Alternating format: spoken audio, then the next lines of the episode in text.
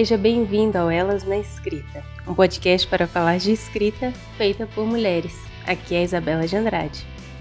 E eu sou a Dia Nobre. Pega a sua máquina de escrever e vem com a gente.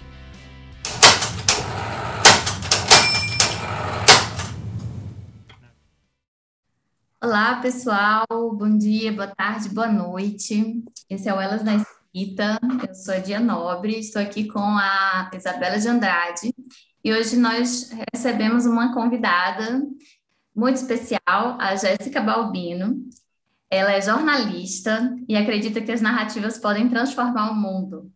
Ela é viciada em café e histórias, é mestre em comunicação pela Unicamp, é premiada pelo Estado de Minas Gerais com o projeto Marches e pelo MINC com o livro reportagem Hip Hop, A Cultura Marginal. Recebeu também por dois anos consecutivos os, o prêmio Maiores e Melhores na categoria Assessoria de Imprensa. Participou de vários eventos literários dentro e fora do país e também é curadora e produtora de projetos como Lá na Laje, que durante o ano de 2018 realizou duas temporadas de um clube do livro Sem Livros no, Sesc Pompeia, bem como do Encontro de Arte da Periferia no Flipossos desde 2009. A Jéssica também escreve para veículos como Cataca Livre, M pelo Mundo, BuzzFeed, Estéria e Suplemento Pernambuco. É, hoje a gente vai falar com ela, conversar com ela sobre assessoria de imprensa, divulgação de novos autores e vamos falar também sobre o lançamento do novo livro dela esse ano, que é o Gasolina e Fósforos. Bem-vinda, Jéssica. Muito obrigada por ter aceito o nosso convite. Estamos muito ah. de estar com você. Obrigada, brigadíssima pelo convite, pela parceria. Eu estou muito feliz e muito honrada de estar aqui trocando essa ideia com vocês. Eu fico super emocionada quando alguém lê a minha, a minha biografia, eu já fico achando que eu tenho alguma importância e alguma contribuição no mundo, então adorei você ler. muito obrigada. Como assim? Obrigada Tem importância demais eu já falo, nossa, gente, olha quem é essa pessoa, já achei o máximo. Então, Não, gente, eu fiz um recorte, viu? Porque a, a, o currículo da mulher é um negócio enorme, então eu fiz um recorte. Vocês podem ir lá no site dela, que tem a biografia já completa, e aí vocês vão achar muito mais coisa.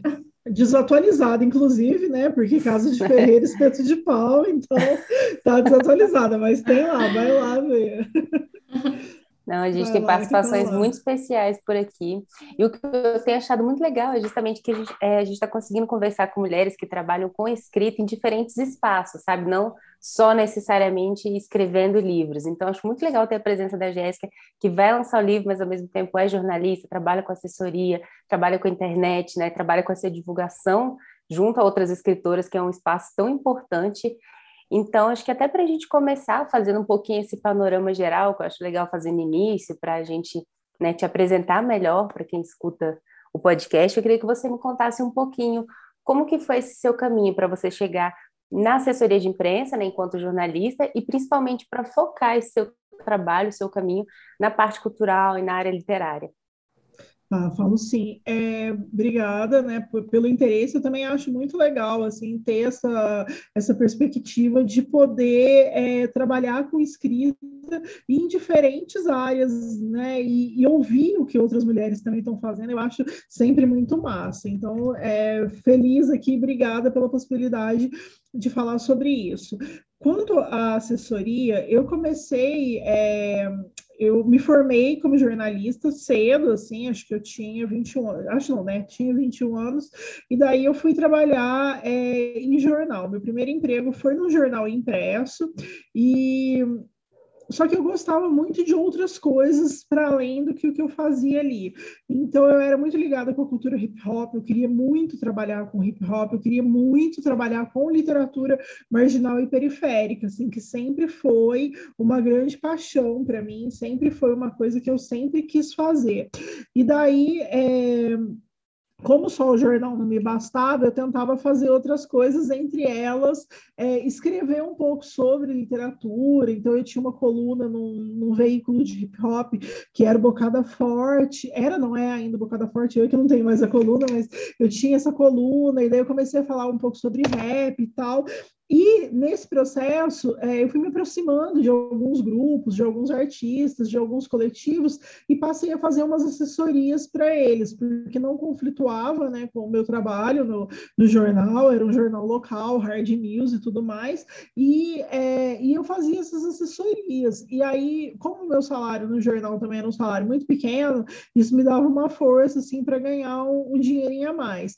Depois disso, eu fui trabalhar no G1, daí eu fui contratada pelo G1, eu trabalhei quatro anos no G1. Quando eu estava no G1, eu não tinha muito tempo de fazer as assessorias e também, assim, era muita demanda e tudo mais. Mas é, foi a partir dali que eu comecei a, a, querer fazer o mestrado. Comecei não, eu sempre quis fazer mestrado, e daí foi ali que eu consegui me organizar para prestar um processo seletivo para o mestrado. E eu sempre tive uma ideia fixa que eu queria pesquisar literatura marginal no mestrado. E isso para mim era inegociável. É, eu só eu só faria o mestrado se fosse para pesquisar literatura marginal.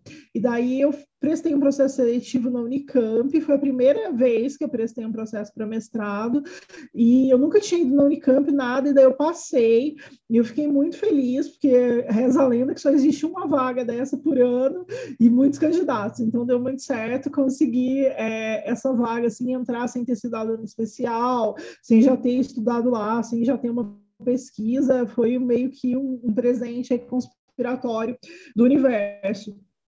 E daí, no mestrado, é, quando eu fui conversar com a minha orientadora, eu comentei com ela sobre umas percepções que eu tinha sobre essas reportagens que eu fazia para esse portal, que era a participação das mulheres no, nos eventos, que eram as publicações organizadas só por mulheres e tal. E daí ela falou: Nossa, mas isso é muito legal, por que, que você não faz a tua pesquisa sobre isso? Daí eu falei: Nossa, mas eu posso fazer sobre isso? Ela falou: Não, você deve fazer sobre isso. E daí é, eu comecei a fazer essa pesquisa. Aí ainda trabalhei é, dois anos depois disso, quando eu estava quase defendendo o, o, mestrado, eu fui demitida. E aí, quando eu fui demitida, eu já estava muito cansada, assim, de trabalhar com hard news, de trabalhar em redação, eu estava muito exausta, e daí eu falei, eu não quero mais é, voltar para a CLT, eu quero trabalhar por conta própria. E aí eu já tinha essa experiência de assessoria, eu já tinha feito essas assessorias esporádicas, eu já tinha feito uma assessoria para uma escritora da minha cidade, então eu já tinha aí meio que uma penetração nesse, nesse ambiente. E daí eu fui pegando algumas assessorias de, de pessoas que eram mais chegadas, assim, né? Daí eu falei, ó, oh, gente, eu fui demitida, tá? então tô aí na área, se vocês precisarem, não sei o que, eu tô aí disponível para trabalhar. E aí eu tive duas primeiras clientes, que uma foi o Sarau das Pretas, de São Paulo, elas estavam começando e elas precisavam divulgar um circuito de apresentações, e daí elas me contrataram para esse trabalho pontual. E a outra pessoa foi a Mel Duarte, que continua comigo até hoje, a gente ainda trabalha juntas, porque ela estava dando um salto na carreira, ela também estava deixando o emprego para se dedicar só ao trabalho de escritora e precisava de uma assessoria, ela precisava de alguém que estivesse ali nessa retaguarda com ela. E aí ela me chamou e aí deu super certo, assim, tem dado certo até hoje. E a partir daí nunca mais eu parei, assim, de, de fazer esse trabalho. Então foi assim que eu me tornei assessora de imprensa. E aí eu fui criando esse nicho, né? Que é uma coisa de trabalhar mais com mulheres, acho que até por conta do trabalho que, que eu fiz no mestrado, que tem esse recorte é, aí trabalho para festivais, enfim, faço outros tipos de assessoria, trabalho, a cada, eu brinco que a cada dois anos eu entro num looping que é trabalhar com assessoria política, né, para candidatos e tal. Então, assim, faço outras coisas, porque boletos, mas é uma grande paixão, assim, é uma grande realização poder trabalhar com assessoria é, literária para mulheres, sobretudo, assim, é um, é um campo bem legal, e quando eu comecei não tinha muita gente gente fazendo assim, tão nichada, tão direcionada, eram poucas pessoas. E aí foi isso. Nossa, Uma que trajetória! Eu falei pra caramba, né? Desculpa. Não, imagina! É muito legal, porque assim, é muito rico, né? É, observar a trajetória né, de uma mulher como você, que trabalhou muito para chegar agora nesse momento, né? É, E acho que muita gente, às vezes, muitos escritor, muitas escritoras jovens, estreantes, né, que estão procurando ali divulgar o trabalho, elas não entendem que, é, como o trabalho de assessoria é um trabalho que precisa de um engajamento muito grande, de uma trajetória, de experiência, né? E aí eu queria que você uhum. é uma coisa bem que eu acho que é bem objetiva e que pouca gente entende assim mesmo, né? É, que é o que faz uma assessora de imprensa, principalmente a gente pensando nesse nicho nosso aqui, que é de escritoras contemporâneas, né? Para que as pessoas entendam mesmo como é que funciona esse trabalho, o que é que ela pode esperar de uma assessora, né? É, porque eu já conversei com algumas pessoas e muita gente acha que, ah, vou contratar assessoria e de repente vou sair em todos os veículos nacionais. Não é bem assim, né? Queria que você falasse um pouco Tá, eu falo sim. É, assessoras de imprensa, na verdade, assim, isso vale para qualquer assessoria, né? É uma é a ponte entre você, o seu trabalho, enfim, e o veículo e os veículos de, de comunicação, né? Então, é essa ponte entre é, o que você está querendo comunicar e as pessoas que, que, vão receber essa informação. Então é muito pago para criar isso, assim, mas não só, né? Para tentar pensar junto estratégias de, de, de divulgação, possibilidades para que o trabalho seja é, chegue nessas pessoas. Então é, por exemplo, no meu trabalho, assim, dando um exemplo prático, é, a pessoa vai lançar um livro, então a gente vai tentar pensar do que, que o livro dela fala, é, quando que ele chega, quando que a gente pode é, programar esse lançamento, de que maneira que ele vai ser lançado, sobretudo agora na pandemia, vai ter evento presencial, não vai, é, como é que vai ser, né? Como é que vai fazer é, isso, para quem que a gente vai mandar esse livro, né? Quem são as pessoas que, que podem receber o livro? Quantos livros a gente tem para mandar, né? Quem é prioridade nesse, nesse envio? E aí tentar estabelecer isso, mas é um trabalho é, por exemplo, na literatura contemporânea brasileira, extremamente de formiguinha, porque é isso, eu trabalho com pequenos autores, com autores independentes, com pessoas que estão começando. Quase nunca eu presto esse trabalho para editoras, ou grandes empresas, ou escritores já consagrados que já têm esse espaço. É quase sempre literatura marginal, literatura independente, pessoas que estão lançando o primeiro livro. Então, a gente vai tentar criar uma relevância para aquela pessoa, criar um nome, estabelecer ela dentro do mercado como alguém que está fazendo esse lançamento pensamento e criando esse trabalho, né? E tentando atingir umas pessoas certeiras para que essas pessoas comentem é, do livro e esse livro seja lido, né? Esse livro chegue para mais pessoas, chegue em bibliotecas, chegue em clubes literários, em projetos, para que isso seja difundido.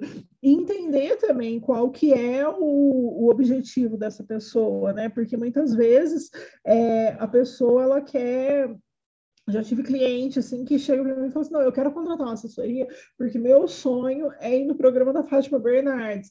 E aí, assim, já é um programa que é muito difícil conseguir. Eu acho que eu consegui convidado lá uma vez na minha vida, assim, porque é muito difícil, né? Tem que ter todo um, um casamento com a pauta. E se você não for um ex-BBB ou alguém nesse sentido, nada contra, né? Só uma, uma questão de nicho. É muito difícil, né? E o Brasil, de modo geral, está muito pouco interessado na pauta literária, né? Então, conseguir grandes espaços, assim, na televisão, espaços em massa, é muito difícil, mas a gente, né, nada impede que, que se tente. Eu sempre tento, esse contato sempre é feito, né? Esse e-mail para esse jornalista produtor é sempre enviado e ele está ali com aquilo, ele sabe que a pessoa existe, mas é isso, é sempre muita coisa.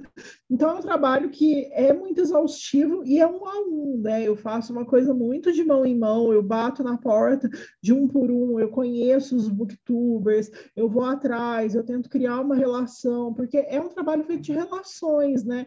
Então de estabelecer relações com essas pessoas, com esses jornalistas, com esses youtubers, com esses book Instagram, é ter esses, essas portas sempre abertas, né? Tentar conseguir garantir essas divulgações sempre, mas é isso, né? O Brasil graças a Deus, tem muitos escritores, né? E muitas pessoas querendo serem divulgadas. Então, a gente tem mais escritor do que lugar para divulgar isso, né? Então, é sempre um trabalho difícil, assim, não é um trabalho dado, né? Ou mecanizado. Cada livro é um livro, cada pessoa que está sendo divulgada é uma pessoa. E é isso, assim, não é garantia de nada, né? Mas é, a única garantia que eu costumo dar é: eu vou fazer de tudo, eu vou tentar emplacar seu livro como se fosse meu, eu vou fazer isso. E é, eu acho que, que eu tenho isso, que é um diferencial que muitas vezes é, ele é muito bom, né? No, no, final do dia, assim, ele é muito bom porque tem a ver com realização, mas ele é muito ruim no ponto de vista financeiro, porque eu só trabalho com coisas e projetos que eu acredito. Então, essa pessoa que quer sentar no sofá da Fátima, só isso na vida dela importa, dificilmente ela vai ser minha cliente, porque eu não vou pegar um job assim, eu vou pegar um job de pessoas que estão afim de, de escrever que fizeram obras que façam sentido para mim também. Então, é, é muito, tipo, um trabalho muito é, quase tipo quando aquelas costuras que a pessoa faz uma a uma, né, peça mão a mão, assim, é, peça e faz uma a uma, é meio que isso, assim, né, é cada assessoria é uma assessoria, e é uma a uma, não é um serviço que você fala, ah, então beleza, então é aqui, tá dado, o modus operandi é esse, vai funcionar para todo mundo, porque não é para todo mundo, né, uma estratégia que funciona para uma escritora não necessariamente funciona para outra, e daí a gente vai criando estratégias junto, é um trabalho muito conjunto, a gente acaba ficando bem próximo, assim, fazendo amizade. Então tem que ser uma coisa que flui, né? Tem que ser uma coisa que seja prazerosa para os dois lados, assim, que não seja uhum. mecanizada, né? É isso, não sei se expliquei. Já, não, explicou demais. inclusive, uma, por exemplo, uma dúvida que eu tenho é, eu trabalhei já em jornal também, trabalhei um pouquinho na assessoria de imprensa, mas eu não me dei muito bem com assessoria, acho que eu era mais do, é do jornal. Difícil, é difícil. assessoria é muito difícil, eu falo que é bem mais difícil sim. do que o trabalho de, de jornalista em redação. É difícil, e sim. Eu queria entender um pouquinho o que, que mudou nesses últimos tempos, porque, né, e principalmente a gente pensando em literatura, como você falou, não tem, ah, às vezes não tem tanto espaço para tanto escritor, e ainda assim a mídia mudou muito, né? Se a gente pensasse há um tempo atrás era, tinha muito mais espaço, talvez, em jornal, né, os grandes jornais que todo mundo queria. E acho que hoje em dia a gente vê que esse cenário vai mudando. Então, o que, que mudou para você, assim, de você entender esse posicionamento? Para onde você vai levar as escritoras hoje, assim, de possibilidade é, que tinha antigamente e a possibilidade para o mercado que existe hoje? Ah, eu acho que a principal mudança é que as redações estão mais enxutas. É, então, a gente tem menos é, jornalistas de cultura e de literatura trabalhando atualmente. É, tem menos não, né? A gente, assim, esse número, ele é muito pequeno, ele é irrisório, assim, comparado, sei lá, o que a gente tinha há 15 anos atrás ou mais. Então, conseguir um espaço, por exemplo, no, e os jornais estão menores, né, com o, o advento aí da internet e tudo mais, e os jornais cada dia mais online e tal, é, você tem jornais impressos, por exemplo, cada dia menores, né? A Folha de São Paulo, assim, eu lembro quando ela era um baita de um calhamaço e agora ela é quase do tamanho do jornal da minha cidade, aqui, que é um jornal com poucas páginas. Então, assim, é, toda essa redução, os cadernos, é, os setores que são cortados primeiro, é, são os setores de cultura, né? É sempre o que, o que acaba primeiro, assim. Então, é sempre é, o setor que mais vai ser impactado, que mais vai sofrer, que menos espaço vai ter, é o setor da cultura, né? É o, e, curiosamente, é o setor de onde as pessoas vão querer também que o, os editores, enfim, pessoal do comercial do, dos jornais vão querer que é, você pague uma publicidade ao invés de te dar um espaço, enfim, coisas nesse sentido. Então, acho que isso mudou, mas, é, por outro lado, a gente ganhou uma é, uma, é, uma coisa bem legal que são os booktubers, por exemplo, que eu acho fantástico, assim, que é uma e coisa alguns com um tinha. trabalho muito profissional, né? E, sim, na verdade, a, a maioria, assim, né? Eu acho que tem um trabalho bem profissional, assim, um trabalho de,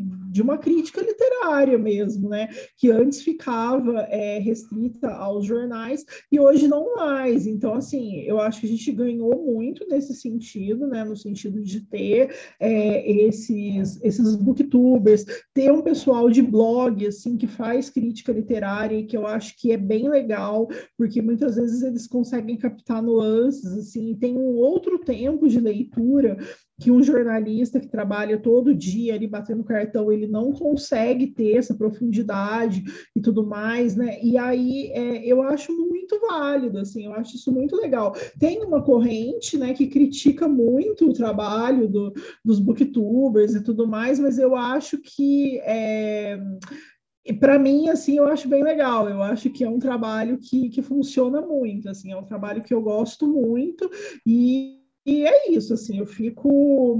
Mas é, é, tentar encontrar essas novas formas, né? Tentar buscar é, essas é, esses novos jeitos de comunicar, porque antes, por exemplo, se você queria fazer um anúncio no jornal para sair o seu livro, você tinha que né, é, pagar um valor absurdo e assim você não tinha certeza, por exemplo, da efetividade disso.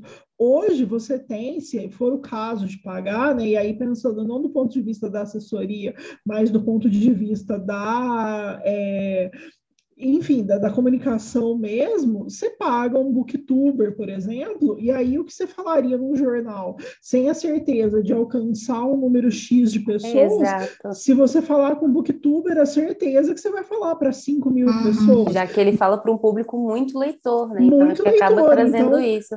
Tem mais nicho, possibilidades e, e, e, acaba expandindo mais, até acho que democratizando um pouco, né? Muito, se você anunciar num podcast, por exemplo, que é literário, então, sei lá, se for escritora e quiser ter meu trabalho divulgado, se anunciar no podcast de vocês, é muito mais vantagem do que uhum. anunciar no veículo, entende? É, faz muito mais sentido. Então, tentar entender isso também, né? Tentar prestar essa orientação, porque às vezes a pessoa é isso, ela tem muito aquele sonho de tipo, ah, eu quero muito estar tá na Folha de São Paulo, tá, mas você quer estar tá na Folha Capa do caderno de cultura, né? Ou porque você acha que é bonito estar tá na Folha de São Paulo, porque é isso, né? Tipo, por que, que você quer estar? E é, e vai, passa por aí, né? Penso que passa por aí. Mas você não acha também que é, porque aí tem uma outra questão que é esse, essa ideia do status do escritor, da escritora, né? Um ego, é, porque realmente, assim, eu acho que eu já tenho trabalhado em divulgação há um tempo, divulgando meu próprio livro ano passado, né? Esse ano também a gente está fazendo um trabalho de divulgação bem intenso e não tem como realmente sair num jornal, por exemplo, o livro foi citado no G1, né? Mas eu resultado em resenhas que os booktubers fazem para o livro, né? De, do que no sentido, resultado no sentido de as pessoas procurarem meu livro, baixarem, me seguirem no Instagram, entrarem em contato comigo, né? Então, eu acho sim, sim. a questão ainda de que a profissão é, escritor, escritora, tem ainda um, uma coisa, um quê, né, de status social, intelectual, e que às vezes eu acho que quem critica entende que ah, entrar em booktube é, é tipo popularizar a literatura. O que eu acho muito contraditório, porque a gente luta também, enquanto escritor, para ser lido, né? Eu sim, quero sem dúvida. mesmo, né? Sim, e, sim. Pensando nesses, nesses trabalhos, né, que você já faz de articulação com esses booktubers, você também é colunista do Estado de Minas, né, e do Puta Peita, que são é, veículos, o Puta Peita especialmente, é um veículo que tem uma pauta já muito específica, né, que é, é um trabalho também feminista, já na militância mesmo. Eu acho que isso se articula com um pouco com a trajetória que você falou para gente, né? É, Sim você consegue pensar, articular esses trabalhos, né? Trabalhando para você, escrevendo e ainda trabalhando para outras pessoas. É uma loucura. e o que é o que eu falei assim, no fim do dia, é, vale muito a pena, porque e vale a pena porque eu fiz aquilo que eu acreditava, né? São, quando você lê o começo do, do, meu release, que eu falo que eu acredito que as narrativas podem mudar o mundo, né? Então eu trabalhei nas narrativas que eu acredito que podem transformar o nosso mundo num lugar melhor, independente de qual lado da quadra que eu joguei, né? É, se eu joguei do lado da reportagem ou se eu joguei do lado da assessoria de imprensa, porque no final das contas tudo é isso, tudo é comunicação, né? E acho que são papéis muito distintos, né? Se eu fosse, é isso, se fosse uma repórter de hard news e fizesse assessoria, pode ser que fosse conflituoso, mas eu sendo uma colunista de, um, de veículos que são nichados, é, eu acho que, e tendo também passando isso por uma edição, né, tendo que discutir pauta e tudo mais, é, eu acho que acaba ficando ok, mas é isso, é um equilíbrio, é equilibrar pratos, assim, né? É um jogo de malabar no sinal pegando fogo, porque é muita coisa acontecendo, né? E eu costumo brincar, né, que eu trabalho, né, para poder fazer o que eu realmente gosto de fazer, que é escrever, né, que é poder fazer essas narrativas. Então, por exemplo, é, esses veículos não me dão a subsistência necessária para que eu fique só escrevendo, sendo colunista. Então, eu faço assessoria de imprensa para pagar as contas e poder ter esses espaços de escrita e ter esses momentos de escrita. E como quase todo escritor brasileiro, né, que precisa trabalhar para poder pagar as contas, é muito raro um escritor que vive única e exclusivamente da escrita, né, da venda de livros, então é mais raro ainda, né, mas que vive de palestras, mas sobretudo agora, nesse governo de desmonte, durante a pandemia, isso ficou mais acirrado, né? Isso ficou mais intensificado e mais difícil viver de arte, de cultura, né? Então, assim, inclusive antes da pandemia, eu estava muito no momento de que ia lançar o livro já dali alguns meses, ia fazer circuito e pegando cada vez menos trabalhos de assessoria e trabalhando cada vez mais nessa voz. Com a pandemia, é, eu retrocedi muito nesse sentido de voltar a fazer muito mais assessorias, inclusive não só literárias, para poder conseguir me manter, enfim, e dar vazão para isso tudo. Então, nem tudo é um mar de rosas, né? Assim, nem tudo é muito simples ou né, muito ok. Tem aí suas várias coisas, mas a gente vai tentando, né? Vai brincando aí nesse, nesse jogo de, de equilíbrio.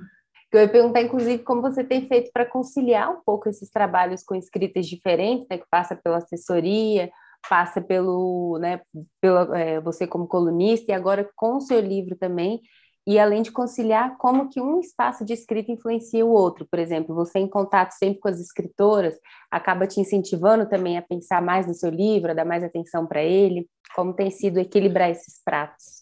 Olha, é muito difícil, né? Esses dias eu vi uma, uma frase, eu acho que foi da Ana Sui, que é uma psicanalista, né? A Dia também gosta muito de psicanálise. Eu, eu não lembro, porque é isso, é muita coisa, né? Passou no meu feed, assim, essa frase.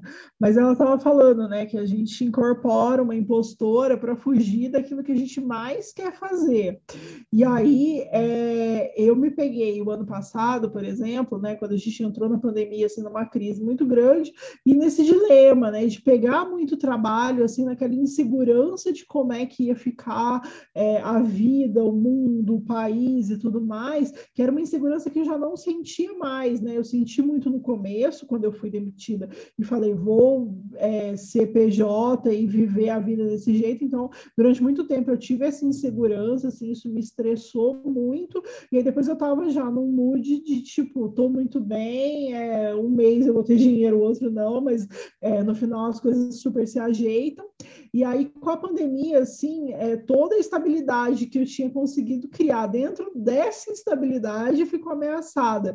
Então, eu fui pegando muito trabalho, e aí teve um dia que eu me dei conta, eu falei, nossa, eu estou fazendo isso tudo, e assim, todo mundo teve muito tempo, todo mundo no grosso, assim, né? Mas assim, as pessoas tiveram muito tempo na pandemia de criar, de estudar, de fazer um monte de coisa, e eu acabei não fazendo nada, embora eu não esteja mais viajando, eu não esteja mais trabalhando tanto fora de casa, mas eu não consegui sequer finalizar o livro, assim. Então foi todo um processo de retomada depois para conseguir entender e finalizar isso.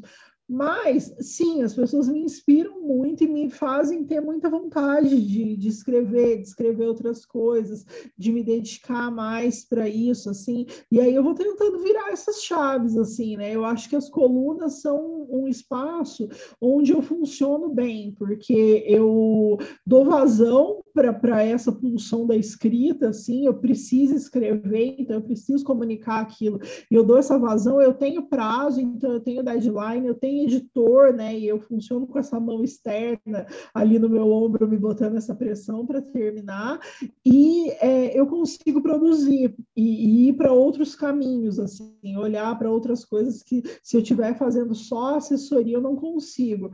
Mas eu sempre fui assim, eu sempre fiz muita coisa, né? Igual eu falei, falei, desde o começo da carreira, eu nunca tive num emprego só, né? Eu sempre quis alguma outra coisa que não estava ali, né? Eu sempre estou atrás aí de tentar preencher esse vazio de alguma maneira, e aí eu vou pegando um milhão de coisas para fazer, e é isso, faz podcast, faz mestrado, e faz assessoria, e faz não sei o quê, e volta, escreve livro, e publica, e faz coluna, e, mas é isso, assim, e aí, curiosamente, pensando, né, talvez o que eu nunca tenha deixado de fazer desde que eu comecei são duas coisas, né? Uma é o jornalismo e a outra é a assessoria de imprensa, assim. Então, meio que eu sempre joguei aí dos dois lados da quadra, é, em esportes diferentes, talvez, mas acaba sendo que eu, eu tô quase sempre dos dois lados ao mesmo tempo, assim, é, que, o que é uma loucura. Mas é muito gostoso e ao mesmo tempo que é uma loucura, muito gostoso. E sim, é, esse contato com outras escritoras, é, ainda voltando nisso, me, me provoca muito, assim, né? Eu sou uma leitora, eu sempre fui, eu leio bastante, eu gosto muito de ler, inclusive eu troco muito com a Dia, assim, impressões de leitura e tudo mais, e eu fico sempre muito feliz, assim, é, de poder contatar isso, né? De poder ler os livros muitas vezes no prelo, de poder ter acesso, né, a, a essas leituras e outros universos, assim, isso me, me, desperta essa vontade, assim, me faz ter vontade de escrever. Mas eu funciono assim, muito por input. Então, eu fiz uhum. ano passado uma oficina da Clara Verbook, que daí ela dava 20 minutos para fazer um texto. E aí eu fiz textos ótimos. Eu falei, meu Deus, eu vou contratar a Clara para ela todo dia me dar um input para escrever, porque eu vou funcionar muito bem, né? Porque e, e, é isso, eu, não, eu tenho zero disciplina para escrever para mim. Então, assim, eu uhum. fazer um romance vai ser uma coisa que eu vou precisar ter alguém me chicoteando para entregar, porque Nossa. senão eu não vou sentar todo dia num determinado horário e falar, vou escrever aqui uma hora. Não funciona assim. Eu, eu sou a pessoa do deadline, eu funciono com o prazo da entrega esgotado. Aí vai. Nossa, eu já eu não funciono put, não. Assim, as opções fiz que dizia, ah, a gente vai dar 10 minutos, 15 minutos para escrever alguma coisa, eu já brochava real, assim, não consigo. É muito. Eu adoro, eu fico muito bem nesse mood. Eu, eu vi falo, que eu Nossa. funcionava muito bem com, acho que mais com os exercícios para casa, mas que eram gatilhos da oficina do que os durante a oficina. Eu sempre Sim. escrevia alguma coisa que eu não imaginava. Eita, olha para onde eu fui. É. Meu Deus, gente, na oficina eu sou uma máquina criativa, é uma potência que eu, assim, se eu pudesse fazer oficina todo dia, porque vem umas coisas muito loucas, assim, é aquilo tem 20 minutos, eu consigo visualizar, assim, um livro naqueles 20 Incentiva, minutos. Incentiva, né? Oficina e é saem coisas muito legais. E aí depois, meu, se eu tiver tempo, mas eu sempre fui assim, matéria, quando eu trabalhava em jornal, é, a gente dava plantão de fim de semana, então na sexta-feira a gente tinha que entregar a matéria matéria do domingo, né? Já que era uma matéria uhum. normalmente especial e tal, fria, mas um texto maior, especial. Gente, é, era uma tortura para mim deixar pronta essa matéria do domingo, porque eu estava fazendo ela com muita antecedência, né? Então, assim, com dois dias de antecedência. É a hora que alguém falava, entrega daqui a duas horas, aí você entregava. Era isso. Não, esses dias eu tive que trocar o horário da, da minha análise, e aí era uma, era uma terça-feira, eu entrego a coluna do Estado de Minas na terça. Aí meu analista falou, você já escreveu a coluna de amanhã sobre o que que é? Falei, não, vou chegar em casa agora, vou escrever, vou já nove horas da noite, até você chegar na tua casa e escreveu, eu falei, mas é assim que eu funciono. Ele falou, meu Deus do céu! Eu falei, é assim, não me pressiona, aliás, me pressiona, porque eu funciono na pressão. Então é nesse mood, assim, mas é isso.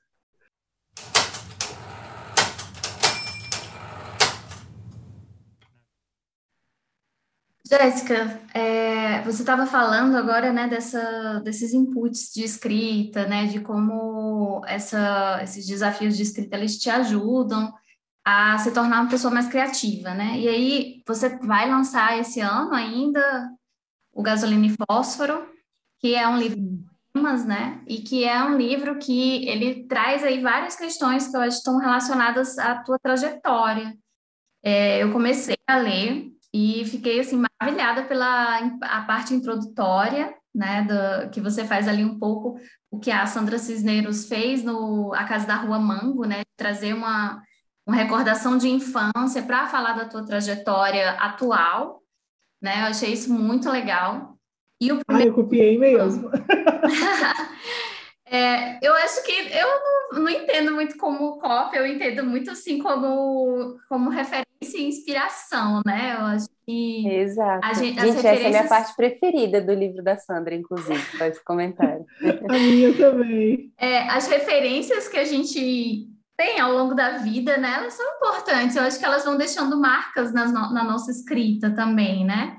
E Sim. eu sei que apesar de, vamos dizer assim, estética, é, a estética, o estilo ali é, foi inspirado na Sandra, mas o texto é muito seu, o texto é muito peculiar, né?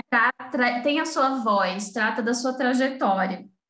E o primeiro poema, ele já é uma provocação, né, muito grande, que é o, o Mulher Porca, né? Inclusive, gente, estou ansiosa que saia esse livro impresso, porque eu quero ver na minha frente, assim, é, aguardem que vai ser um livro muito, muito massa. E que tem esse poema, e não só esse poema, mas outros do, do livro, tem a ver com a sua trajetória militante na área né, do ativismo gordo e de como isso né, tem a ver também com uma trajetória não só de trabalho sua, mas uma trajetória pessoal.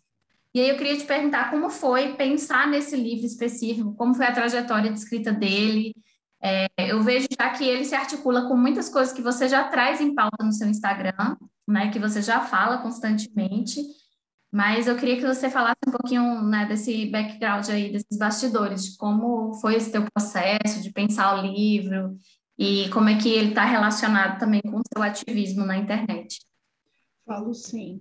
É, o livro, na verdade, acho que ele começou a, a ser escrito é, a partir do, do, do, momento que eu narro ali na, na, introdução, assim, né? Eu acho que é uma escrita de uma vida inteira e é um livro muito íntimo, assim. Eu relutei muito para colocar esse, esse livro na rua, né? Inclusive ele ainda não está totalmente pronto, mas agora vai sair realmente. Mas eu foi uma, eu relutei muito justamente por isso, assim, porque são muitas intimidades, mas são coisas coisas que eu acho que eu precisava muito dizer.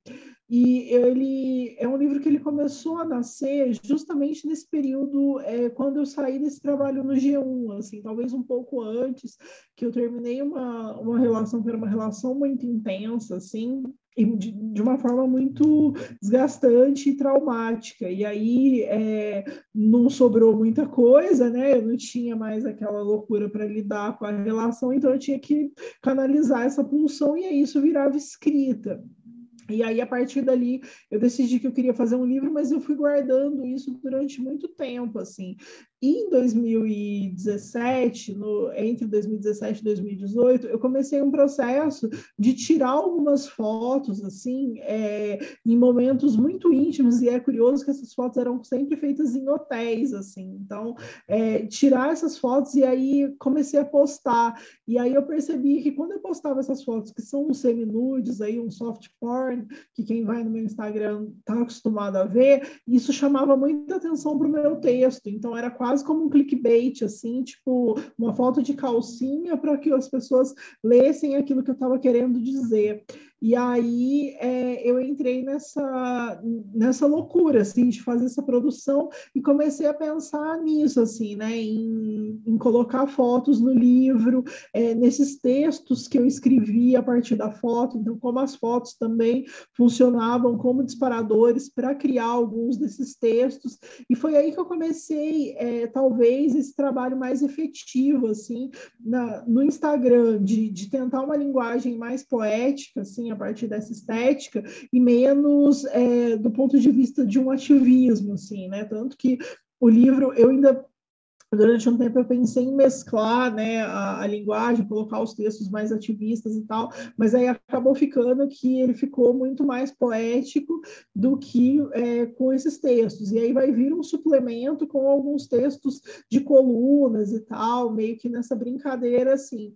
E aí a divisão do livro ela é gasolina, fósforo, meu corpo em chamas, que é muito uma divisão temporal também, assim, né? Então gasolina eu acho que são coisas que estão mais no, numa perspectiva infantil, é, o fósforo numa perspectiva mais juvenil, assim, numa virada de pensamento, e o meu corpo em chamas nesse momento atual, assim, no momento onde, é, tipo, não tem mais muita coisa a perder, tudo é possível a partir daí, assim, toda mudança é, é, possível a partir daí. Mas é um livro sobre a história de um corpo, né? E a história de um corpo de uma pessoa gorda existindo nesse mundo, assim, e amando e sendo amada ou não sendo, e é, trabalhando e militando e é, existindo dia após dia, e sofrendo abuso e não sofrendo, entre outras coisas, assim. Então é um livro que conta essa, essa trajetória. E aí quando eu pensei nele é, eu pensei muito em fazer ele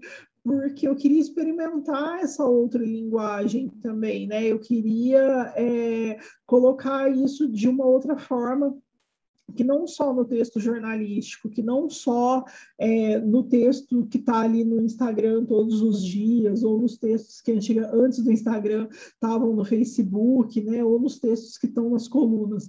É, eu queria experimentar uma outra forma de narrar isso, porque é, é, isso, eu gosto muito de brincar com essas formas de narrar. Né? A, a Natasha Félix, que é uma poeta que eu gosto muito, ela fala muito que ela gosta de fazer o poema rebolar, que ela tem essa obsessão obsessão em fazer o poema rebolar. E aí é, eu acho que eu tenho essa obsessão de fazer, é, de transformar a palavra em outras coisas.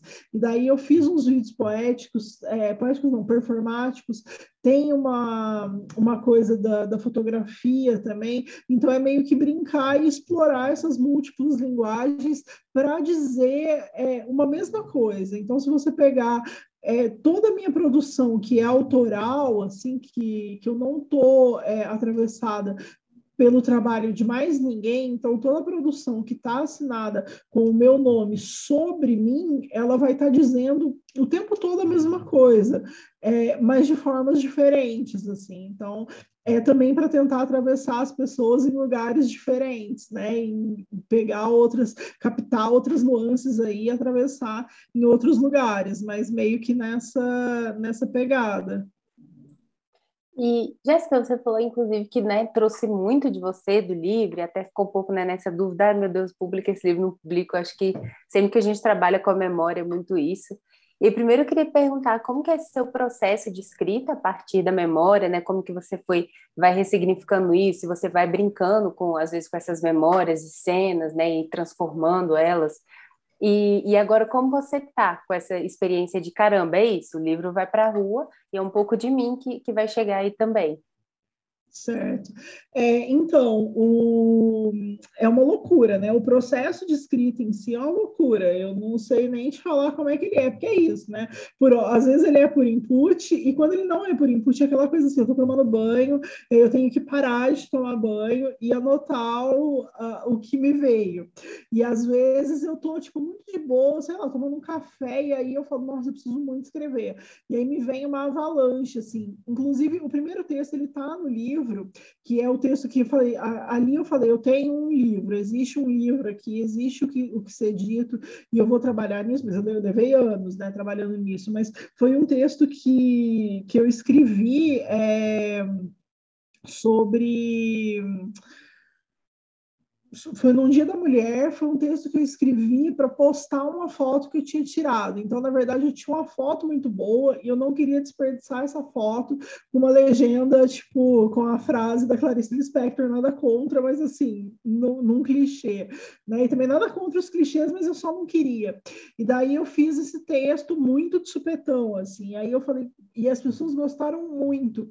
E eu falei, nossa, tem uma voz aqui, tem um texto aqui, tem alguma coisa para ser trabalhada.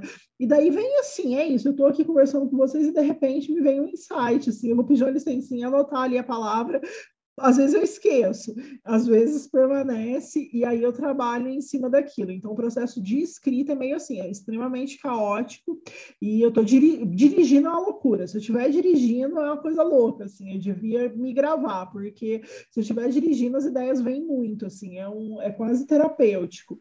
E aí, é, é uma loucura. E aí, colocar no livro, assim, foi um processo muito penoso, assim, escrever o livro. Diferente de quando eu escrevo uma coluna, que eu me sinto muito, ai, desabafei, tipo, ai, bota para o mundo e tal. Acho que o livro tem mais esse cuidado, assim, né? E as coisas definitivas, elas costumam me assustar um pouco.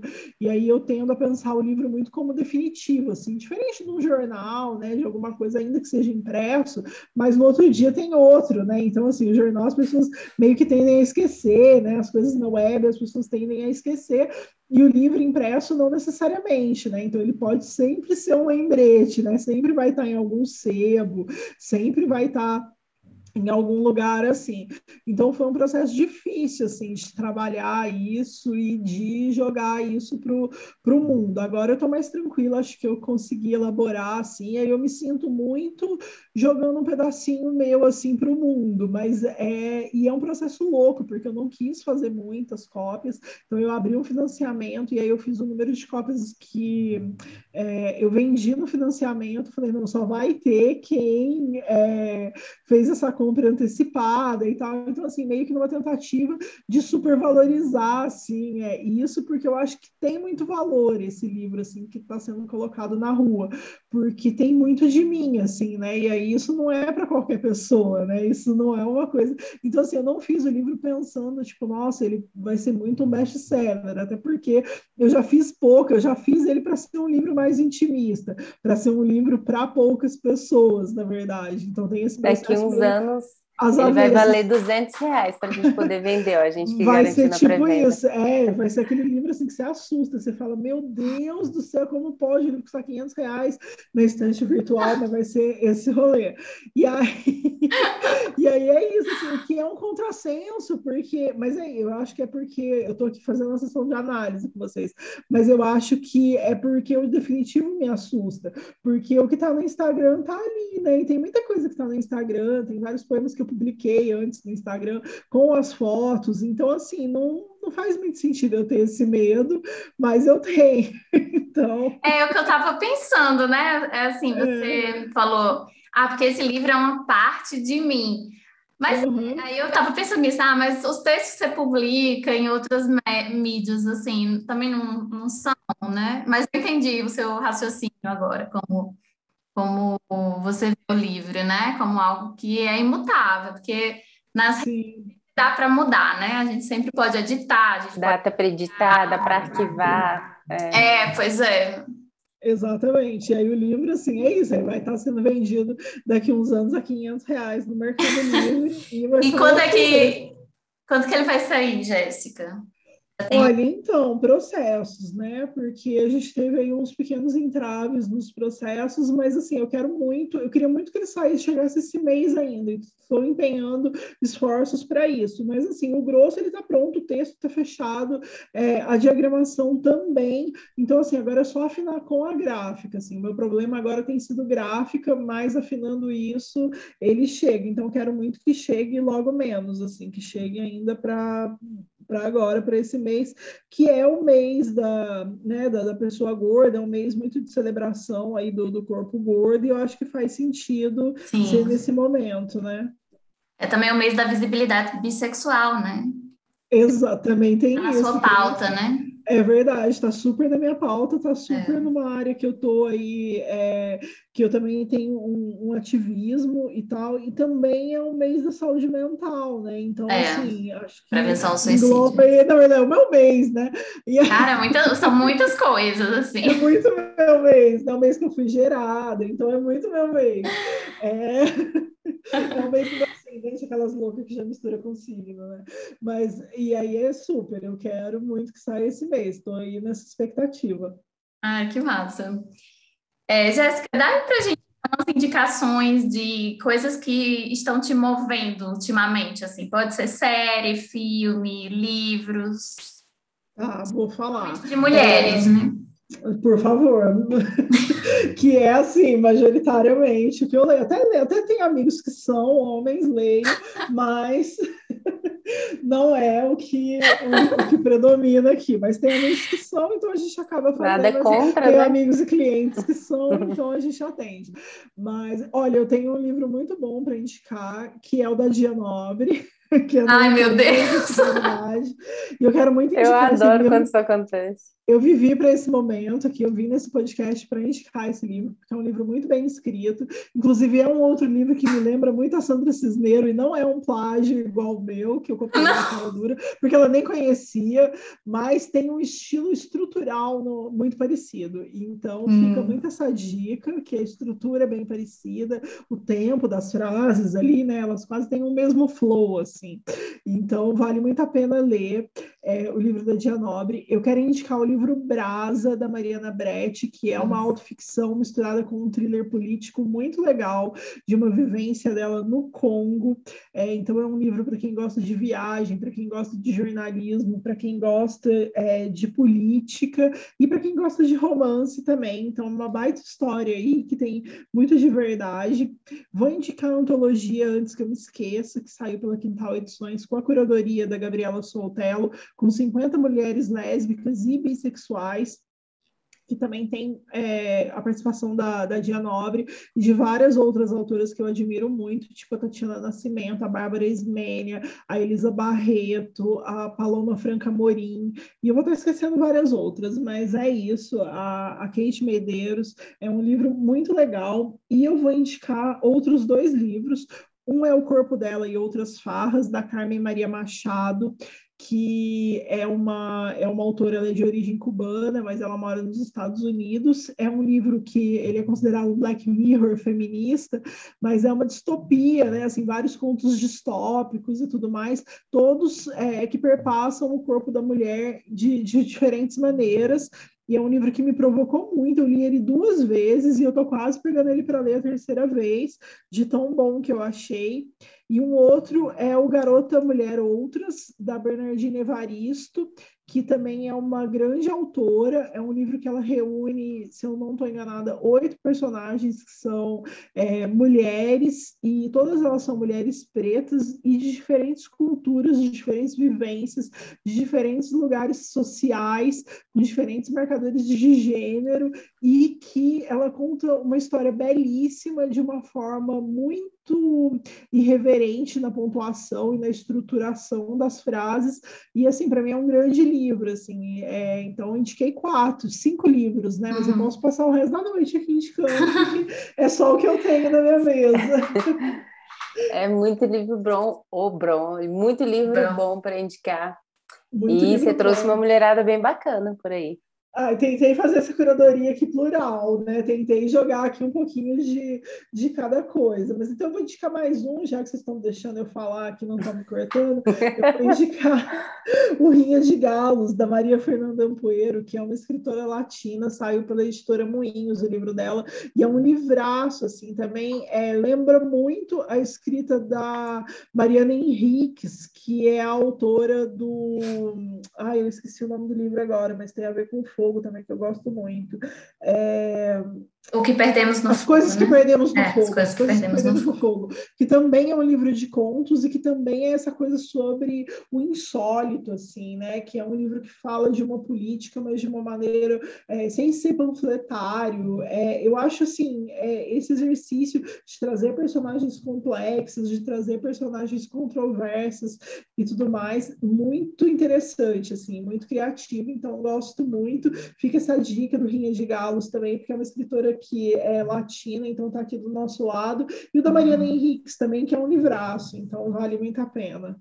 Eu li recentemente, inclusive indicada por você, assim, maravilhoso mesmo, adorei. O Rinha de Galos ou As Coisas que Perdemos no Fogo? As Coisas que Perdemos no Fogo. É o Rinha de Galos bom, eu já né? tenho aqui também, É, mas esse tá na, eu já na minha super ouvi lista. falar, assim, apareceu várias vezes esse nome das coisas que perderam no fogo, eu ainda não li. Vou... É, É muito bom. Vou deixar é anotado. É muito bom, vale muito a pena. Trouxe Ah, aí legal.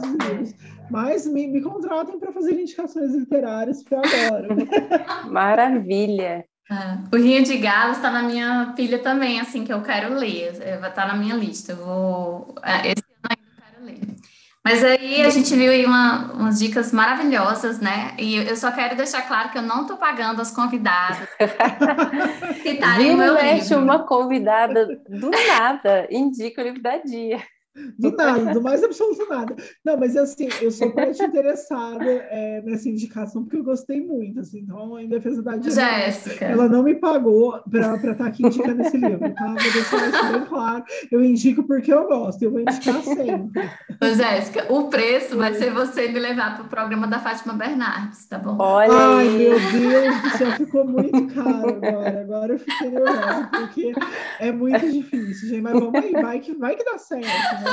Toda vez que eu falo isso, eu falo, "Ah, é impossível. Aí dá super certo. É igual botar clipe na Tem que MTV, achar a entendeu? pauta, gente. Tem que achar aquela pauta. É, é igual botar clipe na MTV. É um negócio dificílimo, mas às vezes dá certo. Né? Quando, quando existia a MTV, às vezes dava certo. Então, Eu é achei o isso. máximo essa história da, da Fátima. É muito boa essa história. Eu conto ela sempre, porque ela é maravilhosa.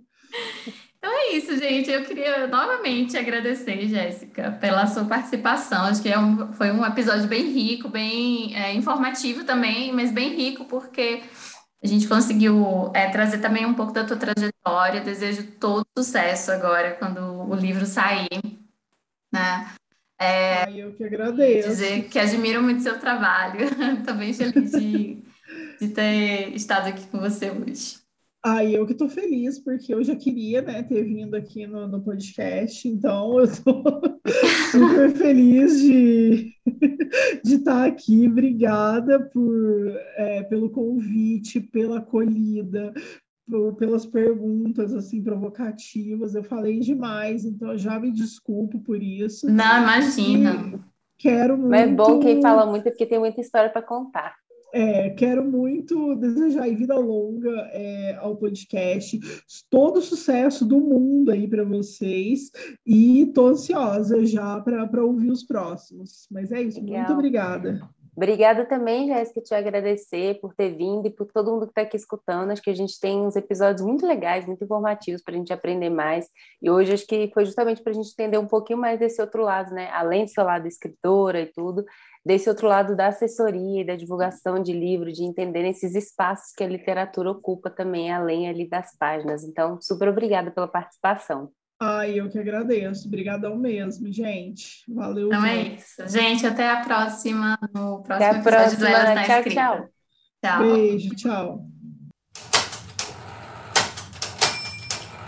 Lembrando que vocês podem seguir a gente no Instagram, nos arrobas Elas na Escrita, Dia Ponto Nobre e Isabela de Andrade. A gente espera vocês no próximo episódio. Até logo!